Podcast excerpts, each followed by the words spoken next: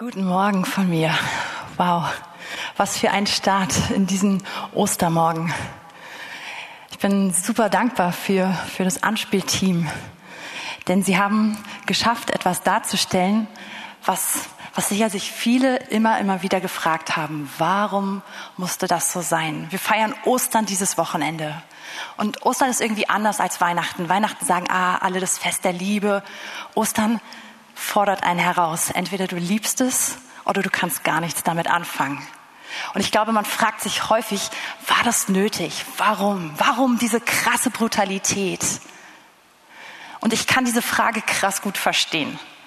Ich muss ganz ehrlich gestehen, ich konnte früher überhaupt nichts mit Ostern anfangen. Ich habe, als ich klein war, ein großes, da gab es ein großes Missverständnis in meinem Kopf. Ich glaube, ich war so drei Jahre alt und da wurde mir erzählt, dass Jesus für mich gestorben ist am Kreuz. Und ich glaube nicht in weiteren Details, aber das war meine erste Begegnung mit dem Wort gestorben und tot. Und meine Schlussfolgerung war, wann immer ich das Wort gehört habe, dass jemand gestorben ist, dass er gekreuzigt worden ist. Und es war ein Horror in meinem Kopf, weil ich wusste, irgendwann muss ich sterben. Irgendwann werden meine Eltern sterben. Irgendwann werden Leute sterben, die ich kenne. Und ich dachte, alle Menschen werden gekreuzigt. Ja, also einfach über Verallgemeinerung war das Kindliche. Und Ostern hat mir wirklich Horror bereitet. Und dann wurden die Filme gezeigt. Mein Zimmer war direkt am Wohnzimmer dran und egal wie doll ich mich versteckt habe, ich konnte hören, was im Wohnzimmer gerade abgeht. Wenn alle den Film geguckt haben von der Kreuzigung, von der Auferstehung. In meiner Kinderbibel habe ich einfach die Seiten mit der Kreuzigung zusammengeklebt, damit ich es nicht anschauen muss. Und wenn wir verreist waren im Urlaub in Bayern, wo überall die Kruzifixe hängen, dann habe ich meinen Bruder immer vorgeschickt mit einer kleinen Plastiktüte und ihn gebeten, dass er die über das Kreuz drüber hängen kann. Weil es hat mir Albträume bereitet, darüber nachzudenken, dass das auf mich zukommt. Gut, dieses Missverständnis hat sich glücklicherweise geklärt. Ich habe gelernt, dass das, was Jesus getan hat, wirklich für uns war. Aber, aber diese Frage, warum so brutal, die, die hat sich weiter auch in meinem Leben aufgeklärt. Und ehrlich gesagt, es ist ziemlich leicht, es nachzuvollziehen, wenn man mal auf der anderen Seite steht. Man könnte ja denken, warum hat Gott nicht einfach gesagt, ihr seid frei. Kathrin, ich hab dich lieb. Ja, du hast gesündigt, aber weißt was? Ich hab dich lieb. Ist nicht so schlimm. Wenn man auf der anderen Seite steht und der Geschadete, der Beschädigte durch Sünde ist, dann sieht die Sache ganz anders aus. Stell dir vor, du bist betrogen worden, du bist so richtig mies betrogen, beraubt worden um alles, was, was du hast. Ja, dein Haus, dein Besitz wird weggenommen durch jemanden, der dich total hintergeht. Oder vielleicht gibt es einige hier, ihr habt echt extreme Verletzungen durch Menschen erlebt. Einige hier werden Missbrauch erlebt haben, seelischen Missbrauch, körperlichen Missbrauch. Und stell dir vor, jetzt kommt jemand und sagt, ach, Fehler macht jeder mal, ist nicht so schlimm, schwamm drüber. Wie würdest du dich fühlen an der Stelle? Das würde nicht passen. Und so ist es nicht vereinbar mit einem liebenden Gott, einfach zu sagen, ach, deine Sünde ist nicht so schlimm, ist schon in Ordnung. Ist schon in Ordnung, schwamm drüber. Es ist nicht vereinbar mit dem Gott der Liebe, weil er muss sich gegen Sünde stellen. Und als ich das angefangen habe, mehr zu verstehen, habe ich verstanden, okay, Jesus, du hast meinen Platz an diesem Kreuz eingenommen. Du hast meinen Platz eingenommen, indem du dafür gebüßt hast, wo ich andere verletzt habe mit meinem Verhalten, wo ich mit meinem Verhalten wirklich mich gegen andere Menschen gestellt habe und noch viel schlimmer, wo ich mich gegen Gott selbst gestellt habe. Und Jesus, du hast dafür bezahlt.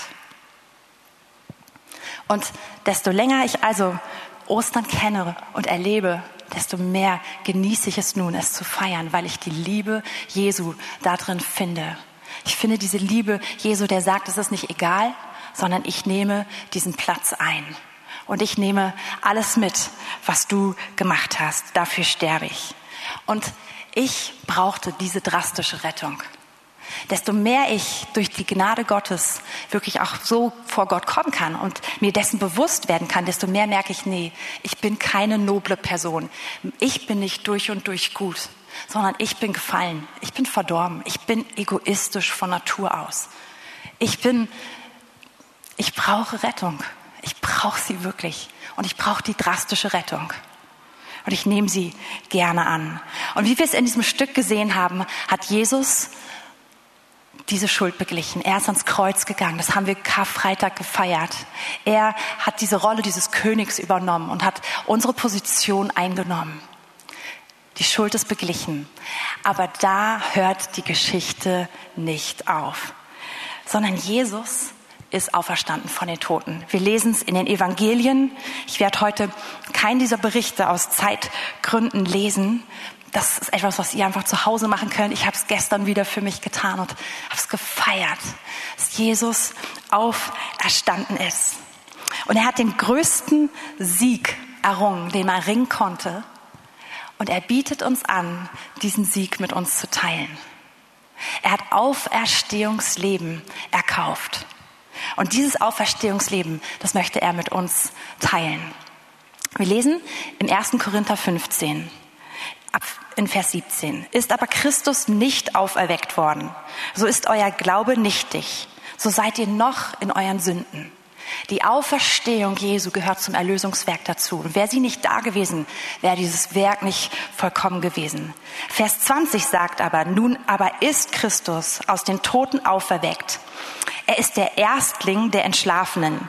Denn weil der Tod durch den einen Menschen kam, so kommt auch die Auferstehung der Toten durch den einen Menschen. Jesus möchte diese Auferstehung mit uns teilen. Und das ist, was wir heute feiern. Wir feiern, dass wir eine Hoffnung haben, die über dieses Leben hinausgeht. Wenn wir es annehmen, dann kriegen wir Auferstehungsleben. Und Auferstehungsleben macht sich sichtbar in zwei Abschnitten. Zum einen werden wir einen Auferstehungskörper bekommen. Wenn wir dieses Opfer von Jesus annehmen, wenn wir gestorben sind, werden wir auferstehen. Wir werden einen neuen Körper bekommen und wir werden in Ewigkeit mit ihm vereint sein. Und an dieser Stelle zeigt sich sozusagen die Vollendung von Auferstehungsleben. Aber sie fängt nicht erst nach dem Tod an. Auferstehungsleben und Auferstehungskraft ist nicht erst dann wirksam, sondern jetzt.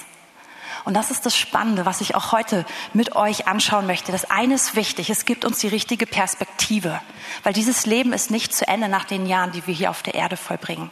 Es ist so viel größer. Aber auch hier ist Auferstehungskraft wirksam. Wie lebt man da drin? Es gibt ähm, im, im Kolosserbrief eine interessante Stelle, und der ganze Kolosserbrief, der beschäftigt sich eigentlich mit dieser Essenz. Wie sieht Auferstehungsleben auf? Es hat einen anderen Namen, aus meine ich. Es hat einen anderen Namen, aber genau, das, das werden wir gleich lesen. Und zwar hier in Vers 11. In ihm, also in Jesus. Und in ihm ist schon das Schlüsselwort seid ihr auch beschnitten mit einer Beschneidung, die nicht von Menschenhand geschehen ist, durch das Ablegen des fleischlichen Leibes der Sünde in der Beschneidung des Christus. Das ist ein Bild auf das Kreuz. Das heißt, wir sind mit ihm beschnitten. Wir sind verändert worden. Wir sind zu dem, zu dem Bundesvolk Gottes gemacht worden durch die Beschneidung, durch das Kreuz von Jesus. Und jetzt Vers 12. Da ihr mit ihm begraben seid in der Taufe. Und in der Taufe, so wie wir es verstehen, machen wir sichtbar die Entscheidung, die wir in unserem Herzen getroffen haben, wo wir sagen, Jesus, dein, dein Opfer, Tod, deine Errettung, ich nehme sie für mich an. Ich baue nicht auf das, was ich vorweisen kann. Ich baue nicht auf meinen tollen Charakter, auf meine Moral, auf meine Leistung, darauf, dass ich es irgendwann bezahlen werde. Ich baue alleine auf das, was du für mich getan hast. Ich glaube daran und ich nehme es an. Und das machen wir sichtbar in der Taufe. In der Taufe sind wir sozusagen mit ihm begraben. Wir werden seinem Tod gleich. Und jetzt kommt der zweite Teil. In ihm seid ihr auch mit auferweckt worden durch den Glauben an die Kraftwirkung Gottes, der ihn aus den Toten auferweckt hat. Wenn wir glauben, dass Gottes Kraft Jesus tatsächlich nicht bildlich, nicht irgendwie als eine nette Idee, sondern wirklich auferweckt hat aus den Toten, dass er der Erste ist, der auferstanden ist, dann werden wir mit auferweckt. Wir werden richtig, wir werden körperlich auferweckt werden, wenn wir nicht, wenn wir gestorben sind, aber wir werden jetzt schon innerlich auferweckt zu einem neuen, einer neuen Art des Lebens. Und dieses Leben, das wird hier im Kolosserbrief total toll beschrieben. Es ist in ihm. Es ist in der Verbindung mit ihm. Auferstehungsleben bedeutet, dass wir nicht mehr die gleiche Person sind, sondern dass wir uns in ein geistlich, dass wir uns geistlich gesehen mit Jesus vereinigen. Jesus ist nach seiner Auferstehung in den Himmel aufgefahren und er hat seinen Geist geschickt, den Heiligen Geist. Und durch den Heiligen Geist lebt er in unseren Herzen. Und wir sind wirklich eine neue Schöpfung, weil wir mit ihm eins geworden sind. Und in dieser Einheit ist Auferstehungsleben drin. Jesus ist mit uns verbunden. Das ist die krasseste Nachricht, die man hören kann, weil an diesem Punkt verändert sich wirklich alles. Vielleicht ist es bis hierhin noch abstrakt für dich, aber ich möchte es noch praktischer machen. Jesus ist der Sohn Gottes. Der Sohn Gottes lebt in dir. Und wenn Gott dich anschaut, dann sieht er einen Sohn, eine Tochter Gottes mit dem Recht eines Sohnes. Und das ist nicht erst, wenn du gutes christliches Leben geführt hast, wenn du ein bisschen in Vorleistung gegangen bist. Das ist nicht an deinem guten Tag, wo alles geklappt hat, sondern mit dem, dass du es annimmst, bist du Sohn Gottes. Jesus ist heilig. Jesus lebt in dir, du bist mit ihm verbunden. Und die Bibel spricht dich, wenn du ihn angenommen hast, als Heiligen an. Sie nennt dich, du Heiliger. Jesus ist der Gesalbte, Christus heißt der Gesalbte. Die Bibel sagt, wir haben die Salbung. Wir sind Gesalbte durch ihn. Jesus ist auferstanden in den Himmel, gefahren. Unser Bürgerrecht ist in den Himmeln. Und all das, wenn Gott dich anschaut, das sieht er. So stehst du vor ihm. Das hat Auferstehungskraft gemacht. Du bist, du bist nicht jemand, der definiert wird durch das, was er tut, sondern durch das, was Gott über dir sagt. Jesus ist der hohe Priester. Gott schaut dich an und nennt dich ein Priester. Und vielleicht musst du ein bisschen mehr oder ein bisschen länger noch darüber nachdenken, bis dich diese Wahrheit vom Stuhl haut. Aber wenn man anfängt, diese Wahrheit anzunehmen, die revolutioniert unser Leben. Ich habe am Anfang gesagt, dass ich schon lange Gott kenne. Ich habe davon erzählt, dass ich drei Jahre war.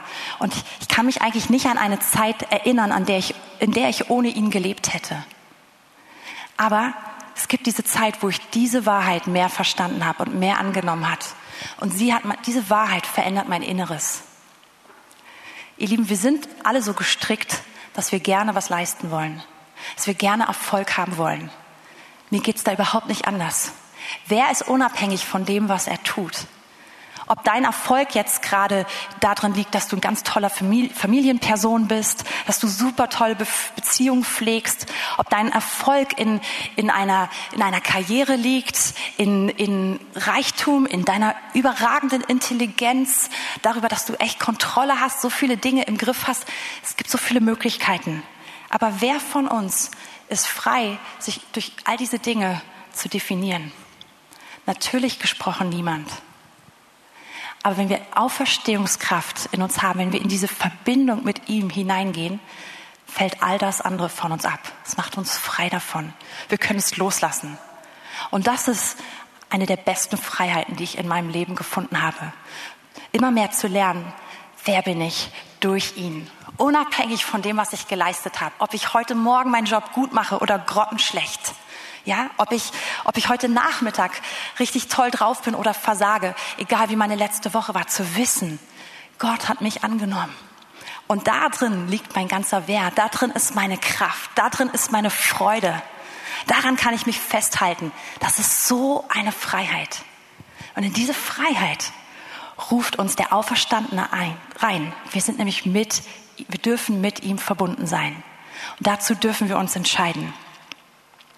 Ich möchte noch die letzten zwei, die zwei Verse davor anfügen. Denn in ihm wohnt die ganze Fülle der Gottheit leibhaftig. Und ihr seid zur Fülle gebracht in ihm. In Jesus ist alles. Und wenn wir mit ihm verbunden sind, mit seiner Auferstehungskraft, haben wir seine Fülle in uns. Wir haben Zugang zu Kraft, Zugang zu Freude. Zugang zu Wohlergehen. Ich sage nicht, dass alles immer super läuft, dass wir nie Herausforderungen haben. Überhaupt nicht. Wir leben in einer gefallenen Welt. Wir haben im letzten Jahr alle Corona kennengelernt und wir kennen noch so viele andere Herausforderungen. Aber wir haben Zugang zu dieser Auferstehungskraft und nichts kann uns davon trennen. Nichts kann dich davon trennen, wenn du es einlädst. Ich möchte zum Abschluss beten. Und wenn du noch nie Jesus in dein Leben eingeladen hast, wenn du diese Auferstehungskraft gar nicht in dir trägst, dann kannst du ihn heute einladen. So wie ich es gesagt habe. Du kannst bekennen und sagen, ich habe es nötig. Ich bestehe nicht vor Gott. Meine eigene Moral hat es nicht gebracht. Meine eigene Leistung bringt mich nicht dahin, dass ich in Ordnung bin mit Gott, dass ich rein vor ihm stehe. Und dann lädst du ihn ein. Ich bete das vor und du kannst es einfach in deinem Herzen mitbeten oder da, wo du bist, ja einfach mit eigenen Worten nachsprechen. Jesus, wir danken dir für dein Werk am Kreuz. Und Jesus, wir haben es so nötig gehabt. Wir brauchten es. Wir brauchen, ja, wir brauchten dein Opfer. Wir brauchen deine Vergebung. Wir brauchen deine Gnade. Wir können vor dir nicht bestehen. Und Jesus, ich danke dir, dass du diesen Schritt für uns gegangen bist, dass du den ganzen Weg gegangen bist bis ans Ende. Und ich danke dir, Jesus, dass du triumphiert hast. Und das war kein Unfall, sondern das war das Wirken Gottes. Das war der Plan Gottes. Du bist auferweckt worden. Und ich danke dir, dass du dieses neue Leben mit mir teilst. Jesus, ich danke dir, dass du mich zu deinem Bruder, zu deiner Schwester machst. Dass ich Kind Gottes werden kann. Und dass ich in dieser Verbindung mit dem lebendigen Gott leben darf dass ich Anteil haben darf an seinem Charakter und an seiner Fülle. Und Herr, ich bete, dass jeder Einzelne heute Morgen diese Fülle neu erlebt. Ich bete, dass die Freude darüber jedes Herz füllt und dass sie alles verdrängt an Sorge, an Traurigkeit, an Niedergeschlagensein, dass es einfach ersetzt wird durch die Freude über die Auferstehungskraft Gottes, die heute für uns verfügbar ist. Dafür danke ich dir so sehr in dem Namen Jesus. Und ich danke dir auch, dass du heute Morgen einfach dein Werk tust, dass du Wunder tust, dass du heilst, dass du anrührst, dass du Herzen freisetzt, dass du wiederherstellst und dass du Körper heute Morgen berührst. Und das erwarte ich auch, während wir jetzt noch so den letzten Chorus oder den letzten Teil zur Auferstehung hören, dass wir diese Kraft erleben. Nimm sie für dich an, lass sie dein Herz berühren.